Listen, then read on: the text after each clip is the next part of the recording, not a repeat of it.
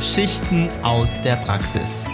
Der Podcast mit Erfahrung und fundierten Methoden aus der Zahnarztpraxis. Für mehr Spaß, Erfolg und glückliche Patienten. Hallo und herzlich willkommen zu einer neuen Folge von Geschichten aus der Praxis. Mein Name ist Erik und auch heute, wie der Zufall es so will, habe ich wieder Manja an meiner Seite. Hallo Manja.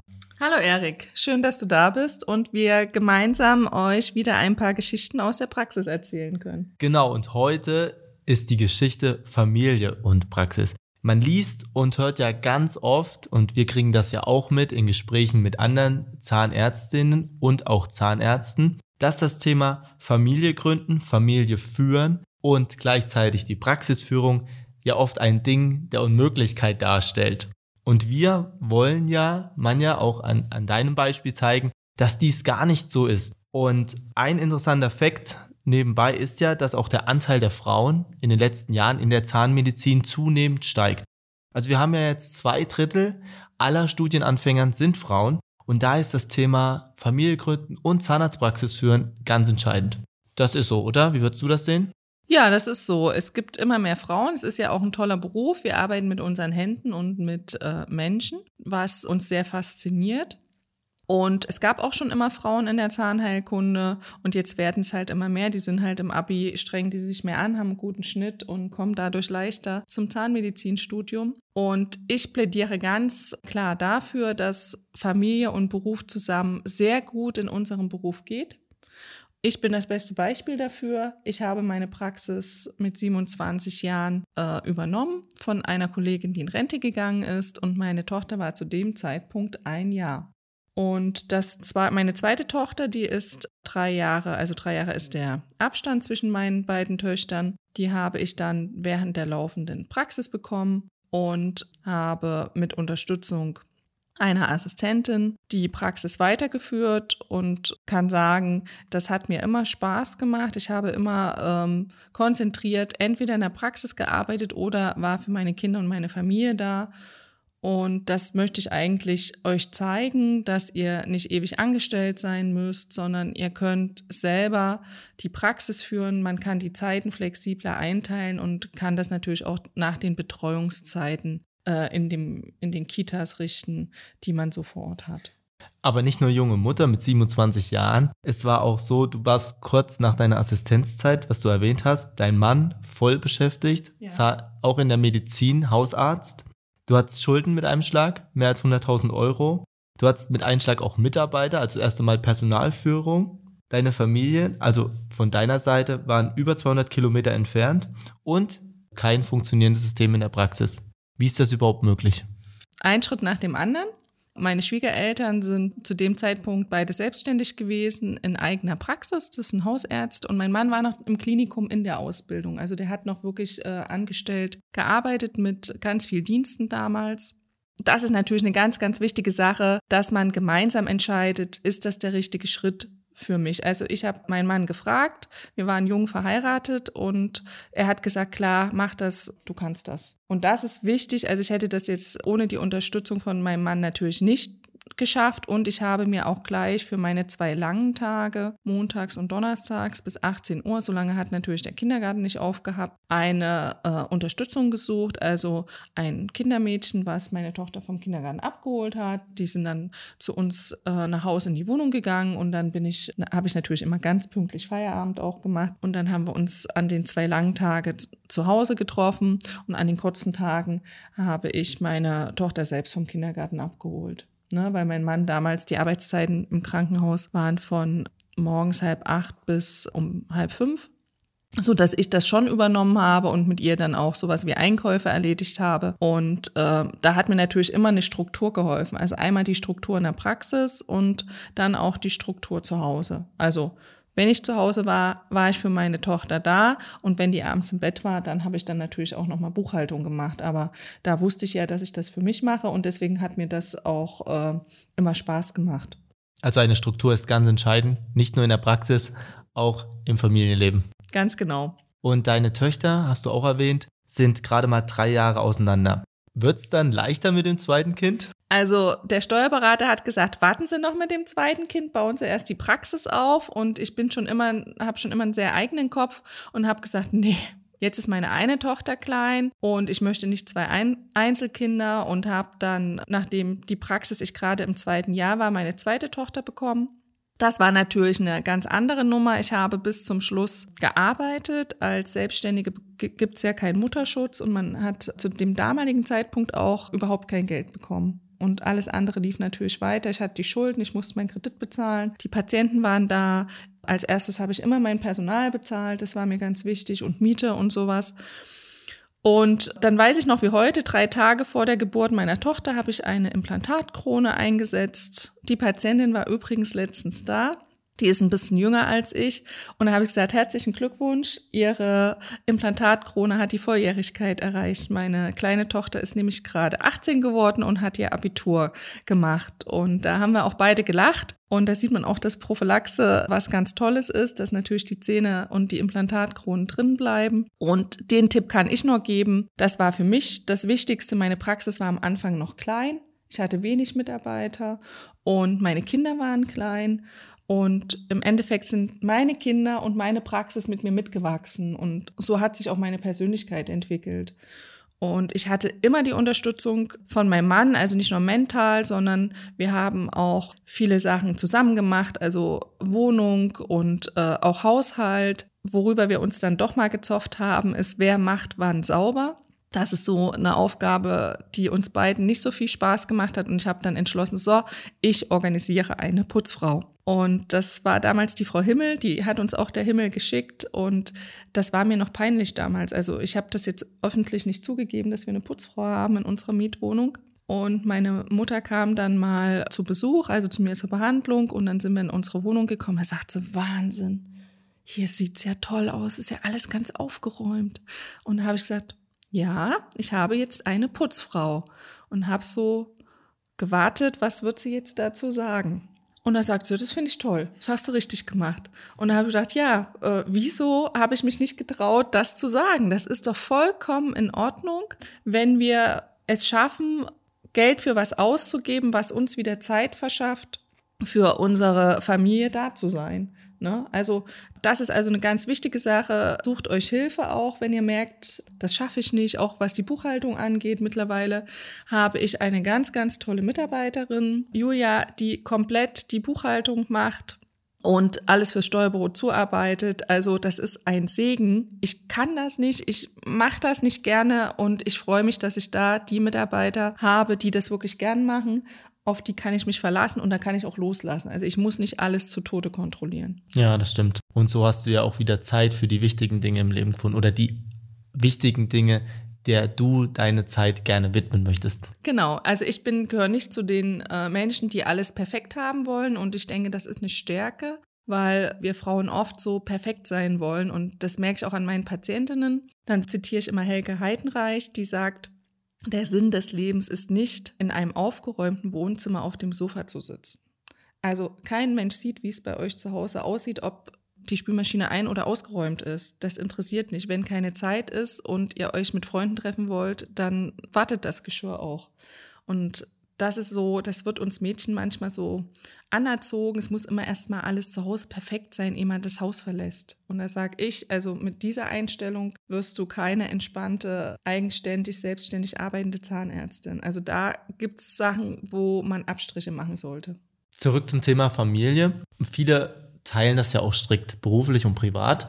Wie ist es bei euch gewesen? Macht die Integration Familie, Praxis, Praxis, Familie, macht das Sinn rückblickend? Integration, ich habe zum Beispiel meine Kinder nie mit in die Praxis genommen, sondern habe eher kürzere Praxiszeiten gehabt, aber die intensiver genutzt und habe dann die Zeit mit meinen Kindern verbracht. Ansonsten gehört natürlich zur Familie auch meine Praxisfamilie. Also für mich ist, sind die Mitarbeiter in der Praxis meine Praxisfamilie. Eine gute Kollegin von mir sagt immer, unsere Assistenz am Stuhl ist unsere Praxis-Ehefrau und da hat sie recht. Das ist also der Mensch, mit dem wir sehr eng zusammenarbeiten. Ich weiß natürlich, von welcher Mitarbeiterin kommen die Kinder in die Schule, wo läuft gerade eine Trennung, welche Mitarbeiterin hat da gerade ein persönliches Problem oder die eine Mitarbeiterin hat über drei Jahre lang Haus gebaut. Das haben wir natürlich alles live miterlebt. Das Gute ist jetzt in dem Team, da bin ich auch sehr stolz drauf, dass man da füreinander da ist. Also die meisten meiner Mitarbeiterinnen sind ja Mütter, haben zwei, eins, zwei oder drei Kinder, arbeiten um die 30 Stunden, haben einen Tag frei. Und diese Flexibilität schafft es aber auch, dass sie einspringen können, wenn mal eine Mitarbeiterin ausfällt. Ja. Und das geht natürlich nur, wenn das ist immer ein Geben und Nehmen. Und da stehe ich jetzt nicht als Chefin da und schwingt die Peitsche, eher im Gegenteil. Die Mitarbeiterinnen organisieren sich das sehr, sehr gut selbst. Und eine nimmt auf die andere auch mehr Rücksicht dann ja. gleichzeitig weil das Verständnis auch da ist. Ja. Und selbst wie meine Kinder sind ja jetzt schon größer, trotzdem weiß ich immer, wie das ist. Also aus eigener Erfahrung. Und das schätzen auch im Einstellungsgespräch letztens eine Mitarbeiterin gesagt, ja, sie war bei einem Zahnarzt zum Vorstellungsgespräch, der hat überhaupt nicht gefragt, wie sie das mit ihren Kindern organisiert ich weiß ja, die Mitarbeiterin, die bei mir angefangen hat, hat drei Kinder. Und dann habe ich gesagt, ja, wie sind die familiären Strukturen? Wie kommt sie damit zurecht? Und das fand sie wichtig. Und deswegen hat sie dann auch bei uns angefangen. Ein weiterer Punkt in der Praxis ist ja, der sehr prägnant ist, wahrscheinlich in vielen Praxen, Schwangerschaft. Schwangerschaft bei Mitarbeiterinnen. Die wievielte Schwangerschaft hattet ihr in der Praxis? Also wir haben jetzt in 20 Jahren die zehnte Schwangerschaft. Unter anderem hat unsere Randa jetzt gerade den dritten Sohn bekommen und bleibt da auch drei Jahre zu Hause, was ich vollkommen verstehe. Ich habe andere Mitarbeiterinnen, das war noch vor fünf Jahren so, wenn die an der Rezeption gearbeitet haben, konnten die auch bis zum Mutterschutz bei uns beschäftigt sein. Mit Corona ist jetzt das komplette Berufsverbot gekommen. Das heißt, teilt mir eine Mitarbeiterin mit, dass sie schwanger ist, muss sie sofort zu Hause bleiben wegen der Infektionsgefährdung. Und das heißt natürlich die Herausforderung, sofort eine neue Mitarbeiterin zu finden. Also es ist nicht so, dass ich dann ein halbes Jahr Zeit habe, wie vor 10, 15 Jahren. Weil genau als ich mich selbstständig gemacht habe, hatte ich drei Mitarbeiterinnen und die eine war zu dem Zeitpunkt schwanger. Wir konnten dann aber gleich eine neue Mitarbeiterin einstellen, die auch vorher schon in der Praxis gearbeitet hat. Ich sehe das äh, immer jede Sache als Herausforderung. Ein Schritt nach dem anderen und das kann ich auch immer sagen, es geht immer weiter. Also es bricht nie die Welt zusammen und man findet immer eine Lösung. Und das ist auch ganz wichtig, dass da eine Entwicklung da ist und dass sich das zusammen entwickelt. Genau. Also ich verstehe junge Kollegen, das ging mir damals bei meinem Chef auch so, der hatte eine riesen Praxis und da habe ich immer gedacht, oh Gott, das willst du alles nicht, so viel Mitarbeiter und so viel durcheinander und noch ein Labor. Nein. Und deswegen finde ich es gut, wenn man Jungkinder bekommt, dann ist man auch, sage ich mal, noch stressresistenter und man wächst mit seinen Aufgaben und dann können sich die Kinder entwickeln, die Praxis kann sich entwickeln. Und für mich persönlich war das der richtige Weg. Und jetzt kann ich, äh, ich habe immer gesagt, mein drittes Kind ist die Praxis. Die ist jetzt erwachsen und trotzdem entwickelt sie sich immer, immer weiter. Meine Kinder gehen jetzt ihre eigenen Wege. Für die bin ich natürlich, also sind, sind wir, mein Mann und ich immer da. Und da finde ich es aber auch gut, sie haben halt in uns auch ein Vorbild, das wie Ehe und Selbstständigkeit von zwei Partnern gut funktioniert. Also da ist man, denke ich, nicht nur Erzieher, sondern auch Vorbild. Und das habe ich meinen Töchtern, die sind sehr selbstbewusst. Das ist mir auch wichtig und sie beeinflussen auch schon andere, indem sie sagen, also wenn du jetzt studierst, also dann zu Hause bleiben, das ist aber jetzt nicht so Sinn der Sache. Und dann sage ich immer, jeder sollte seinen eigenen Weg gehen. Aber wenn man sich entscheidet, Zahnmedizin zu studieren, sollte man schon ein bisschen Unternehmergeist mithaben. Und die Selbstständigkeit ist ja oft das Ziel und das kann man dann auch schon gut miteinander vereinbaren, Familie und Beruf. Und da ist Unternehmertum ja auch, auch ganz essentiell, wie du es gesagt hast. Und eine Struktur ist wichtig, aber abschließend, weil wir hatten jetzt viele Themen und auch viele richtige Punkte, die du erwähnt hast, angesprochen. Was würdest du jungen Vätern, jungen Müttern als Rat geben? Was sind so deine drei wichtigsten Tipps zum Thema Familie und Zahnarztpraxis führen? Also nicht so viel drüber nachdenken, und einfach, wenn dann, also wenn man sich sicher ist, dass die Partnerschaft gut ist, dass man sagt, okay, wir entscheiden uns jetzt Kinder zu bekommen, dann kann man auch gemeinsam oder einer von beiden eine Praxis gründen. Ich finde es gut, wenn man nicht erst 40 ist und das erste Kind bekommt, weil dann hat man meistens eine Praxis, die viel Aufmerksamkeit braucht und kommt dann noch mit der Situation, dass man Kinder hat.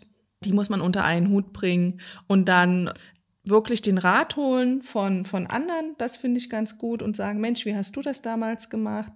Da ist auch ein guter Tipp. Ich bin ja bei Dentista im Netzwerk, also wir Frauen helfen uns da gegenseitig auch sehr gut, dass man sagt, guck mal, wie viele gute Beispiele es gibt und Vorbilder dass es halt nicht so wichtig ist, zum Beispiel Urlaub im Ausland zu machen, dass man sagt, wenn die Kinder klein sind, ist das Wichtigste die Zeit, die man miteinander verbringt. Und da ist Deutschland hervorragend, um Urlaub zu machen. Und dass es manchmal auch als Paar wichtig ist, einfach Paarzeit zu haben und ein Wochenende zusammen zu verbringen. Das sehe ich bei vielen Kollegen, wo beide Ärzte sind und an der Klinik, dass die schon ziemlich viel Stress haben und sich meistens als Paar dann doch ein bisschen vergessen, weil Eltern dann meistens schon so alt sind, dass sie auch nicht mehr auf die Kinder aufpassen. Also da ist es wichtig zu sagen, holt euch jemand, der eure Wohnung putzt oder euer Haus, sorgt dafür, dass die Kinder auch mal unter sind und dann tankt ihr Kraft. Bei mir ist es so, ich brauche die Natur, ich gehe gern laufen und ich habe einen Garten. Aber das kann bei jemand anders das Fitnessstudio sein oder häkeln. Also immer ein bisschen Zeit für sich selbst haben auch. Und dann hat man die Kraft und die Energie und es macht unheimlich Spaß, selbstständig als Zahnärztin zu sein.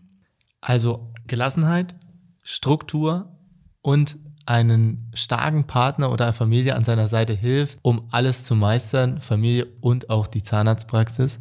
Ja, Manja, vielen Dank dafür. Genau, und wenn nicht, wenn euch der Partner vielleicht noch fehlt, dann kommt zu uns ins Coaching, weil wir äh, sind dann der Partner an eurer Seite. Das merken wir auch sehr oft, dass äh, Zahnärztinnen immer die Fachrichtung brauchen. Also man spricht eine Sprache und dann gilt es als erstes zu ermutigen und zu sagen, komm, lass uns mal ein halbes Jahr gemeinsam den Weg gehen.